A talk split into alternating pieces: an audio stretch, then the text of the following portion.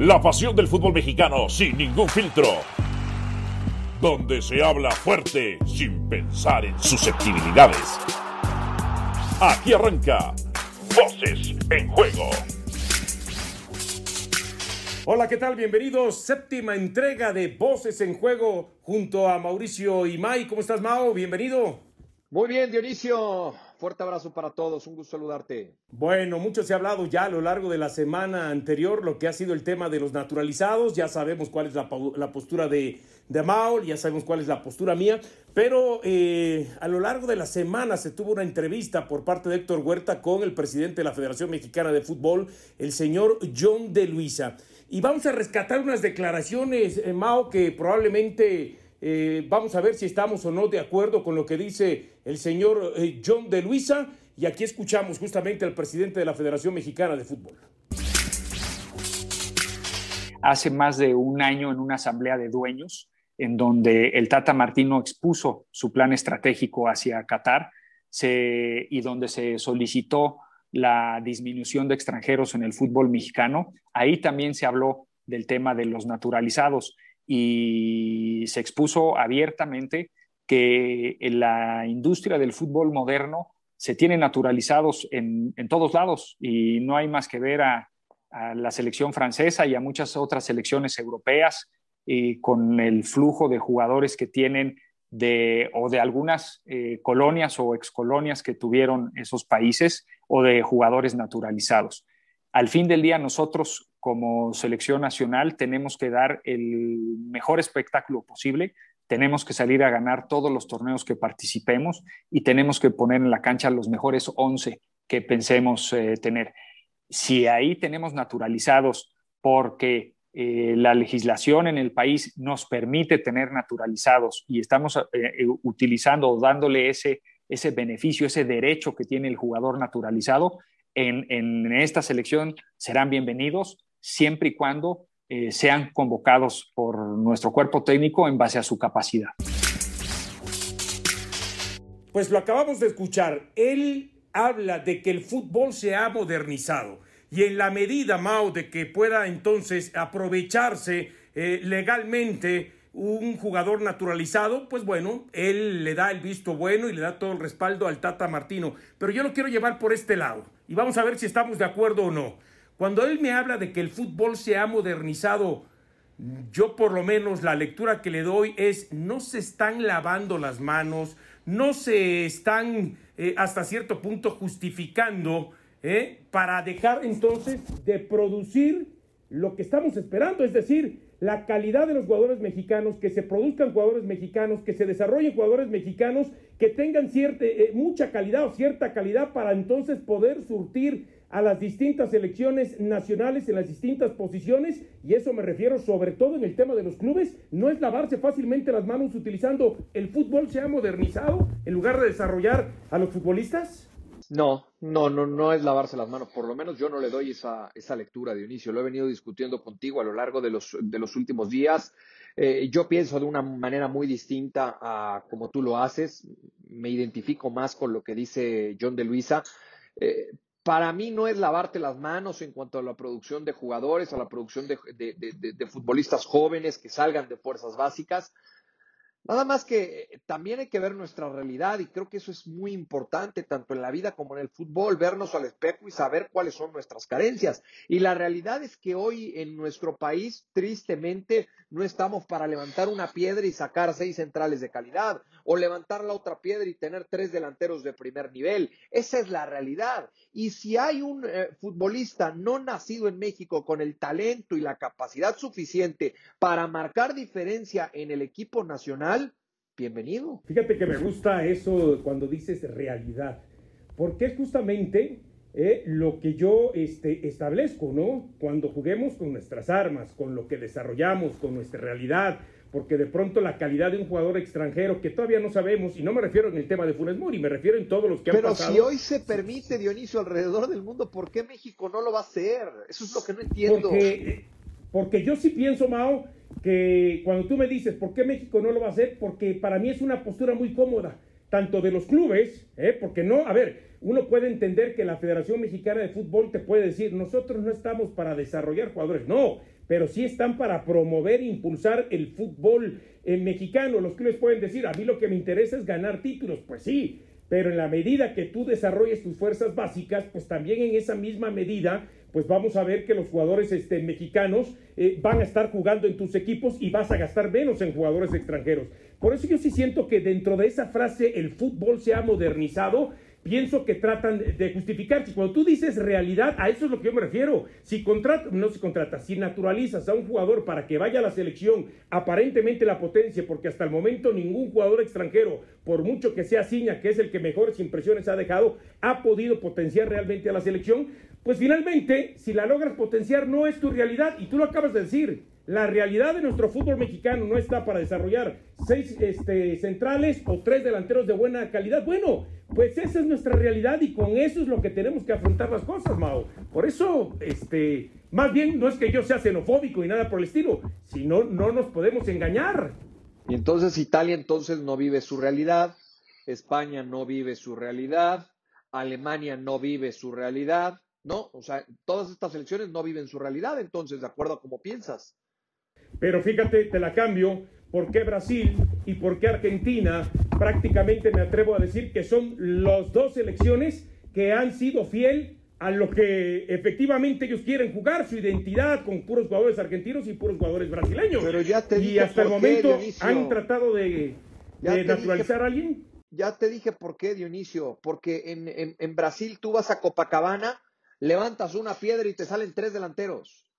O sea, ya, ya, se fue Ronaldinho, ya se fue Ronaldo, ya se fue Roberto Carlos, ya se fueron todos estos y ya surgieron nuevos. Y se van a ir estos nuevos y van a surgir otros iguales o mejores. Porque tú vas a Argentina y pasa lo mismo. Y mira que Argentina cada vez le cuesta más trabajo, ¿eh? O sea, creo que Argentina cada vez se ve más cercano a la posibilidad, en dado caso de que así, así tenga la oportunidad de algún día tener un naturalizado. No lo veo descabellado, ¿eh? O sea, a ver, eh, son países, son países en los cuales encuentras futbolistas de muy buena calidad de manera muy sencilla, por apoyo, por lo que me digas, por cultura, por lo que me digas. Ahora, hablamos hoy tanto de este tema del naturalizado en México. ¿Por qué? ¿Por qué hablamos tanto de Funes Mori y del tema del naturalizado? Pues porque el mejor delantero no está para jugar, porque el mejor delantero que tiene México sufrió un accidente, una lesión en el cerebro y por eso no, no podemos considerarlo hoy para que juegue el compromiso inmediato de la selección mexicana. Pero hace seis meses, siete meses que Raúl Jiménez estaba sano, nadie hablaba ni de Funes Mori ni de naturalizados. O sea, también esa es la realidad, Dionisio. Entiendo esa parte que es, a ver, solamente uno, pero no podemos depender de uno. Y cuando tú me dices, vas a Brasil, levantas piedras, encuentras jugadores bueno, ¿no sería bueno que quizá esa parte que tú me dices para poder levantar piedras por parte de México es porque tengan que trabajar más en fuerzas básicas, tengan mejores visoreos para ir a los campos de entrenamientos, a los, eh, eh, eh, las ligas de, barrio, de llano, checar perfectamente las categorías juveniles? O sea, yo creo que eso sería fantástico para el fútbol mexicano y no nada más pensar, ah, tenemos a Raúl Jiménez y después a quién. No, pues hay este y este, pero son de menor nivel. Bueno, esa es nuestra realidad, ¿no? Yo insisto, eh, para mí es muy fácil utilizar, el fútbol se ha modernizado y entonces por eso tenemos que naturalizar jugadores para tener una selección eh, de mejor calidad, que bueno, por lo menos hasta el momento la historia nos ha demostrado que no nos han servido para potenciar como pensábamos que nos iban a potenciar. Por cierto, hablando de los jugadores, déjame no sé si querías decir ¿eh? algo más. Sí. déjame te interrumpo en eso. A ver, eh, eh, no nos olvidemos que Vicente Matías Bozo le da la calificación a la selección mexicana a un hexagonal. Iba a ser un papelón histórico del equipo mexicano si no es por ese gol de cabeza de Matías Bozo en Edmonton de la selección de Canadá. Ojo, un naturalizado que ya te entregó buenos resultados. Y Ciña, que marcó diferencia en una Copa del Mundo. Marcó diferencia, fue, si no el mejor de los mejores de esa selección mexicana. Fíjate que en el caso de Matías Bozo, yo desde aquel momento dije, aquel que hubiera estado al frente del tricolor en aquel momento o ocupado la posición delantero termina marcando ese gol, ¿no? Por lo menos esa es la percepción que a mí me dejó. Aquel que, hubiera estado. ¿eh? El que lo hizo fue Bozo. Sí, exactamente, pero insisto, lo pudo haber hecho aquel que estuviera y si era mexicano también. No, tengo ni la menor duda. Y lo de Ciña, dices tú, la potenció. Pero bueno, a ver, si me dices la potenció, yo no vi que la... A ver, en ese Mundial del 2006, creo que la primera fase de México es de las más flojitas que yo he visto con Ricardo Antonio Lavolpe. Se hace un buen partido ante Argentina llevándolo hasta tiempos extras, se pierde con un golazo, pero a ver, 20 minutos México, fue, fue bien ofensiva, pero después se dedicó a defender, defender y defender. No, no, no entiendo por qué me dices que sí, sí marcó diferencia, Mao. Por lo menos no como yo esperaba.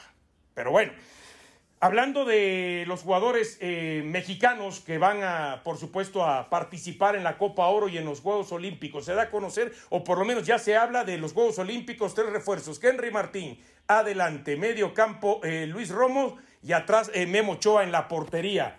¿Te gustan? Sí, me gustan de acuerdo a, la, posibilidad que tiene hoy el directivo mexicano de poder llamar a un, a, un, jugador para disputar un evento que no es considerado dentro de la fecha FIFA. Eh, de preferir, hubiera preferido a Ochoa y dos jugadores que militaran en Europa, pero, eso, no, eso no es posible y lo sabíamos y a, pesar de que los directivos hicieron hasta el último intento porque el Chucky lo sabe y porque Héctor Herrera fueran a Juegos Olímpicos, bueno, pues no lo lograron. Héctor Herrera eh, es, es, un futbolista el cual Diego Pablo El Cholo Simeone lo quiere tener desde el arranque de la pretemporada y el Chucky Lozano tendrá un nuevo técnico en el Napoli que buscará lo mismo al ser uno de los eh, titulares o al haber terminado la, campaña anterior como uno de los habituales dentro del, del once titular de Gennaro Gattuso. Así que no me parecen malos los refuerzos.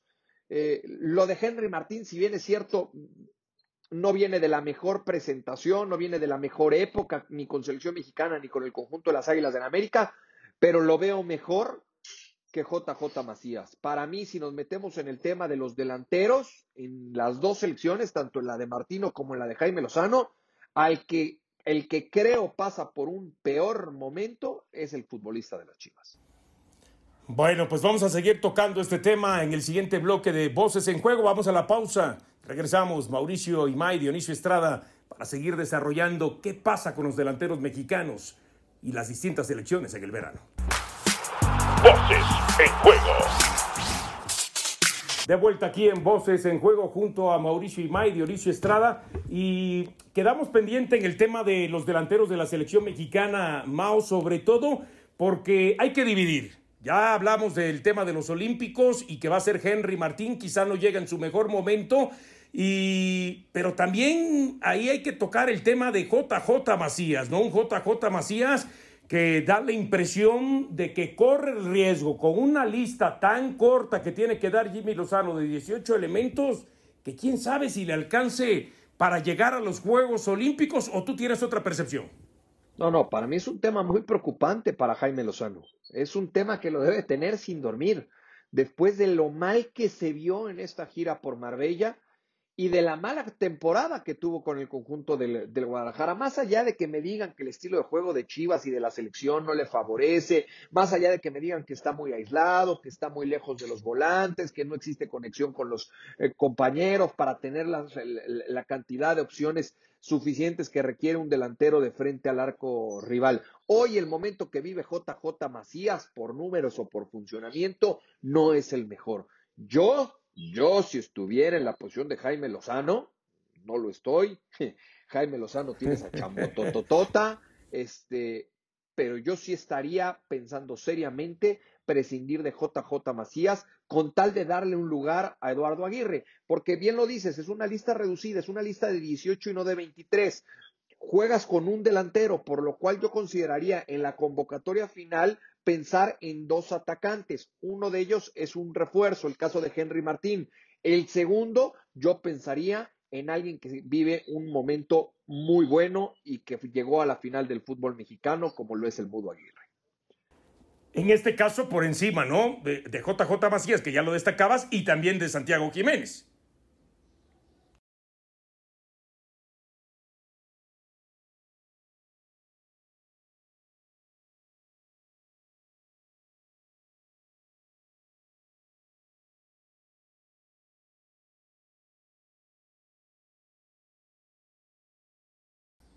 Bueno, eso en el tema de la olímpica. Y en el tema de la mayor, bueno, si se confirma eh, en las próximas horas lo que será, eh, por lo menos en la prelista, la convocatoria de, de Funes Mori, pues nos quedaría ¿eh? entonces...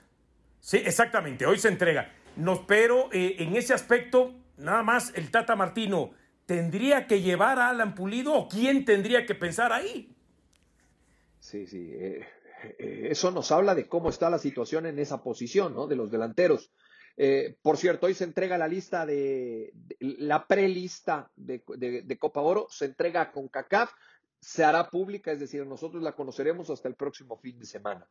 Eh, en cuanto a esos delanteros para Copa Oro, yo pensaría en Funes Mori, pensaría en Santiago Jiménez, y como es una lista de 23, mi tercera opción en esa posición sería Alan Pulido. Ok, perfecto. Bueno, pues ah, esa es la realidad de las elecciones mexicanas y sobre todo en el puesto de centro delantero, lo que tienen que lidiar tanto Jimmy Lozano como Gerardo Martino, uno con la selección sub-23, el otro con lo que será la selección mayor rumbo a lo que es este la Copa Oro 2021, eh, en donde México, después de haber perdido la final de la Nations League, da la impresión que llega todavía mucho más obligado que si le hubiera ganado esa final eh, a los Estados Unidos, mucho más obligado para hacerse de esta Copa Oro en esta edición y además teniendo en cuenta que Estados Unidos no va a ir con el plantel que presentó en la Nations League. Eh, en las últimas horas, Mao, se ha hablado de mucho de una información que nos llega y por lo menos este, eh, a mí me, me, genera mucha duda, me genera mucha incertidumbre, me genera mucho este, misterio que no sé si sea el manejo adecuado o no de que equipos reconocen que a través de agencias de representación pues eh, eh, están teniendo contactos para hacerse de los servicios de tal o cual jugador.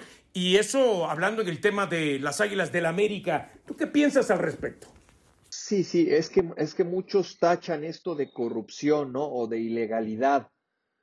Cuando realmente nunca se ha podido comprobar o confirmar en el fútbol que exista esto. Eh, eso uno. Dos, eh, es el estilo de trabajo de algunos directivos, lo cual hoy podemos decir está mal. Bueno, si le dan los resultados, Necaxa, por ejemplo, eh, me, parece que trabaja con una agencia de chilenos, ¿no? Ah, se dice que sí tiene un grupo de gente en Chile trabajando, exacto. ¿Hoy puedes cuestionarle algo a los directivos de Necaxa? Han hecho gran Da la impresión que no. sí, da la impresión que no me parece que este cuestionamiento tiene que ir relacionado con los resultados que obtenga a final de cuentas el equipo. Si los jugadores que trae tal o cual directivo en tal o cual equipo no funcionan, bueno, entonces sí tendría que ser cuestionado y entonces analizar por qué se trajo a tal o cual jugador con tal o cual agencia de representación. Porque así nada más hablar y decir, no, es que tal directivo eh, hizo un negocio sucio trayendo a este jugador porque solo trabaja con este representante. Bueno, así a la ligera es muy fácil decirlo. Aquí el tema es cuando se toca, cuando se tocan estos temas, es comprobar y confirmar que de verdad exista esa corrupción de la cual se habla, ¿no? Ahora, eh, en días anteriores hablábamos de la llegada de Fernando Madrigal a América, ¿no? Por supuesto, no sabemos si haya sido a través de una agencia de representación o haya sido a través del Departamento de Inteligencia Deportiva eh, del América. Y, hasta tuvimos eh, algún debate, ¿no? Este, tanto Pietra, tú y un servidor en ese tema. Y así como hay que reconocer que a la América le han funcionado contrataciones, el que haya regresado eh, Memo Ochoa, el que haya eh, de pronto pagado un buen precio por Federico Viñas y que le ha terminado eh, rindiendo más allá de que en el último torneo no fue eh, titular indiscutible, el tema de Luis Fuentes que fue, vino, fue y terminó regresando y tuvo un buen torneo, pero hay otros que llaman poderosamente la atención y yo decía en su momento que da la impresión que la camisa del América se está abaratando. ¿Por qué? Porque llegan jugadores que están cuatro, cinco, seis meses y después tienen que abandonar la institución. Y te voy a nombrar algunos. Por ejemplo, El Oso González. Otro, Leo López. Otro más, eh, el tema de eh, Adrián Goranch, que ni siquiera ha participado. Eh, otro más, Sergio Díaz, ¿no? Que venía precedido de las fuerzas básicas del Real Madrid. O, por ejemplo, Alan Medina, Jordan Silva. ¿Eso no es abaratar la playera del América o por qué no han funcionado? Para mí no es abaratar la playera de la, de América, para mí es encontrar futbolistas de acuerdo al presupuesto que hay. O sea, yo no, yo, yo, yo, no conozco un directivo que no quiera traer al mejor futbolista que existe en el mundo a su equipo. Pero ¿te alcanza para traer ese tipo de futbolistas? Pues no. Entonces también hay que ver la realidad en cuanto al presupuesto se refiere. Y la, y, la realidad es que América lleva varios torneos sin tener ese presupuesto que nos tenía acostumbrados históricamente. Hoy América, ¿desde cuándo no hace un gasto fuerte por un futbolista? Nico Castillo me parece que fue el último. Sí, sí, sí, así es. hace como año y, medio, ¿no? Y como año y medio. Y, por distintos temas, pues no le dio resultados, no le funcionó eh, Nico Castillo. Entonces, eh, eh, es uno en cuántos años.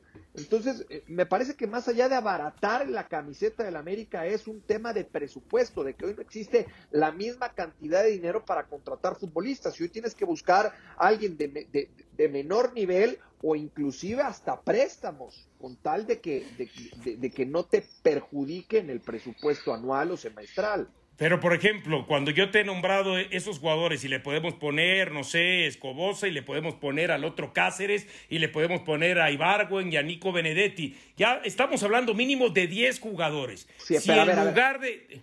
Pero a ver, el, caso, por ejemplo, de Cáceres no se gastó nada, vino a préstamo. Ok, y no se terminó quedando. Estoy de acuerdo contigo. pero, pero, pero se pagó un préstamo por él. Yo lo que digo es, si juntamos por lo menos esos 10 jugadores que ya hemos mencionado, y en lugar de pagar algún préstamo, en lugar de traerlo quizá por una menor cantidad, ¿qué pasa si gastas en dos o en tres jugadores? No vas a tener la cantidad de jugadores y entre comillas un plantel tan profundo, pero quizá traes dos jugadores de muy buen nivel que te van a terminar rindiendo y que por lo general uno piensa que si lo traes van a terminar siendo titular en el equipo.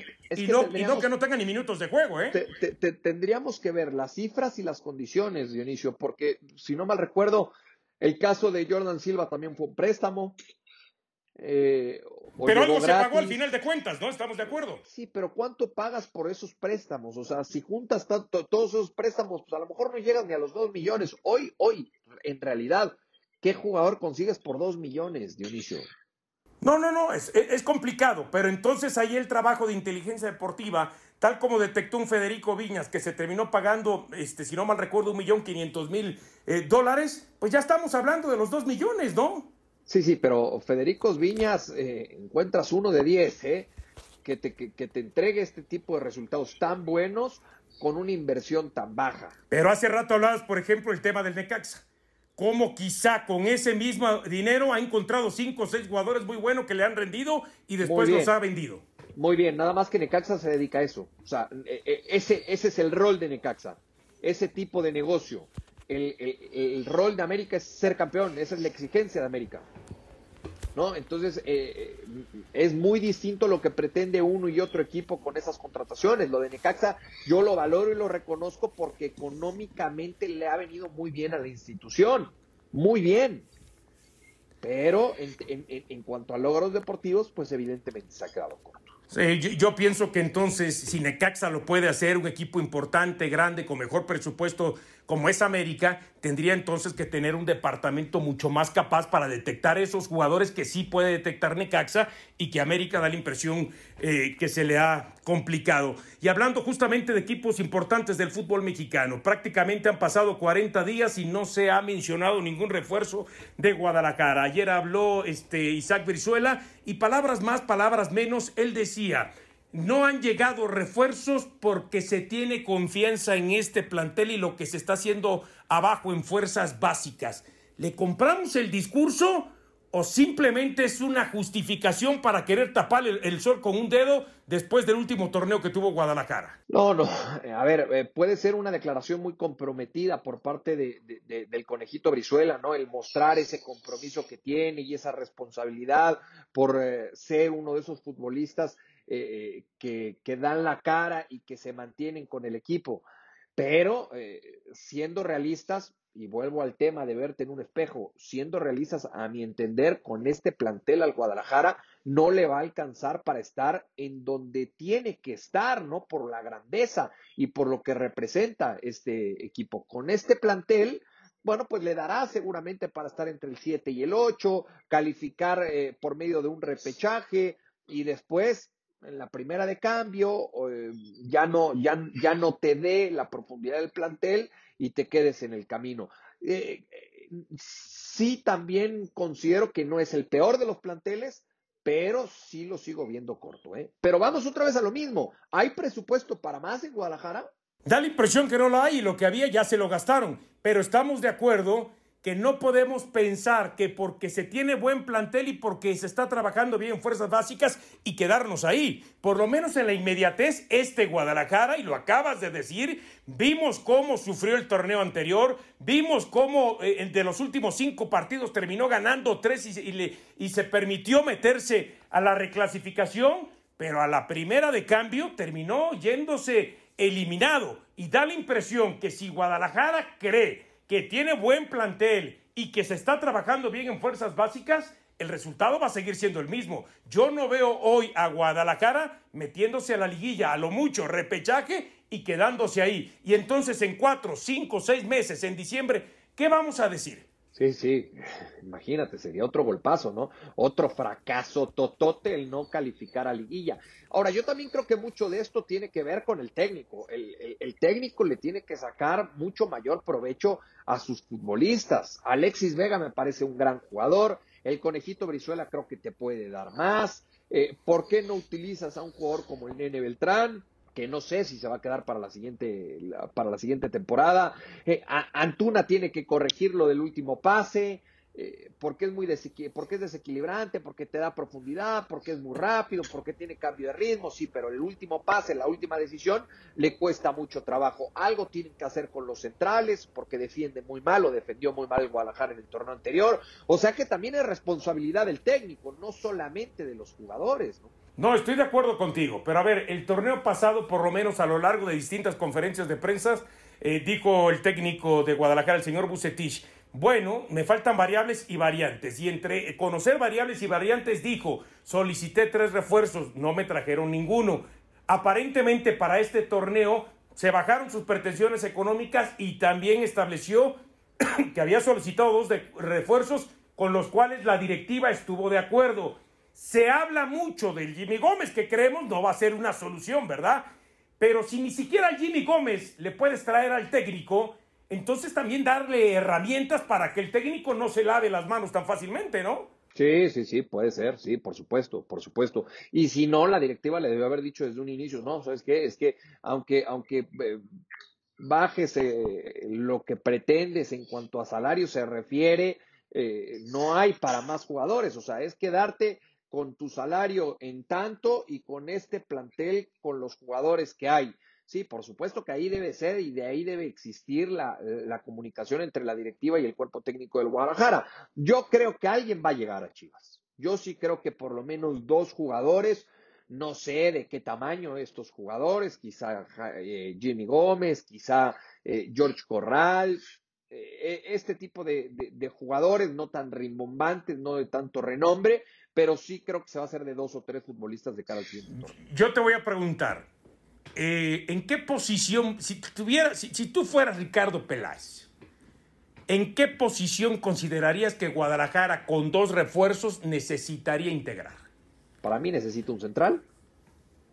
Para mí necesita un central confiable, un central que le, que le dé personalidad, liderazgo, confianza desde esa zona. Un volante, eh, y voy a decir un, volante de recuperación. Creo que Jesús Molina se ha quedado ya, eh, evidentemente por el paso del tiempo, las temporadas, los años, ya no es el mismo Jesús Molina que algún día vimos en, en Tigres o en América, ¿no? Los años han pasado y hoy le cuesta cada vez más trabajo terminar los partidos y mantenerlos en un muy buen nivel. Y un centro delantero. Si lo de JJ Macías ya no va a explotar, necesitas ver qué vas a hacer con ese jugador, utilizarlo como moneda de cambio hacer algo con tal de tener a alguien mucho más confiable en esa posición. Aquí el tema es, ¿hay dinero para lo que te va a costar un centro delantero?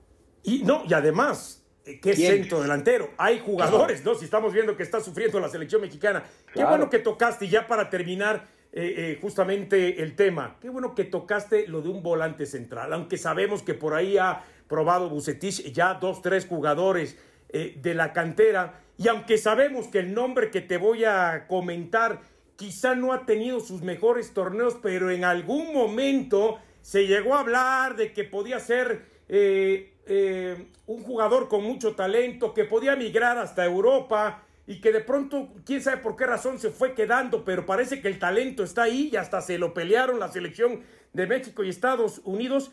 ¿Por qué Necaxa sí se puede llevar a Jonathan González y por qué Chivas no? Pensando que Jonathan me da la impresión de que, de que es un jugador que algo pasó y que como que eh, dejaron que su talento no terminara de explotar, pero que lo puede explotar todavía. Sí, tienes toda la razón, aunque me parece que Jonathan González no te da tanto sacrificio, tanta recuperación como si te puede dar más llegada al área rival, siendo un volante mixto. Ahora, en esa posición yo te diría, si tienes a Beltrán, ¿por qué no explotas más este jugador? ¿No? O sea, eh, si hoy me dices, ¿a quién prefieres? ¿A Beltrán o a Jonathan González? Yo te diría, prefiero a Beltrán, sí o sí. Porque ya lo tienes, porque ya ha trabajado con el equipo además, ¿no? El porque tema es tuyo. El, tema es que parece al técnico no le gusta Beltrán. Sí, ese es el problema, pero a mí sí me llama poderosamente la atención que haya otros jugadores mexicanos que vayan a otros equipos y que a Guadalajara le cueste trabajo, por supuesto, eh, poder llevárselos este, a, sus, a sus filas, ¿no? Dionisio, uno de los mejores contenciones del torneo anterior, el jugador que más pelota recuperó durante la fase regular fue Cervantes, de Santos. Así es, así es. Exactamente, y, se fue. No sabemos por qué situación y se terminó eh, yendo. Y otro de los que más recuperó, que uno puede entender que quizá hoy pertenece al acérrimo rival, por lo menos de la ciudad, ¿por qué no se puede hacer de alguien como Aldo Rocha, por ejemplo? Que fue Conservantes, Aldo Rocha y Gorriarán, los tres volantes centrales que más balones recuperaron a lo largo del torneo regular. Mao, te mando un tremendo abrazo. Gracias, Dionisio. ¿Ya se acabó esto? Ya, ya, ya, ya se acabó. No quisiste más tiempo. Dices que te tienes que ir a entrenar. Mira cómo vienes. ¿Eh? Haz de cuenta que estoy viendo a Rafael Nadal prácticamente. Se cobra otra tarifa, Diony. Se cobra otra tarifa por más tiempo. abrazo, Dale, abrazo, Mao. Abrazo. Gracias. Excelente semana, gracias a usted por su compañía en el séptimo capítulo de Voces en Juego. Hasta la próxima. Aquí termina Voces en Juego. Nos escuchamos de nuevo para repartir más verdades del fútbol mexicano.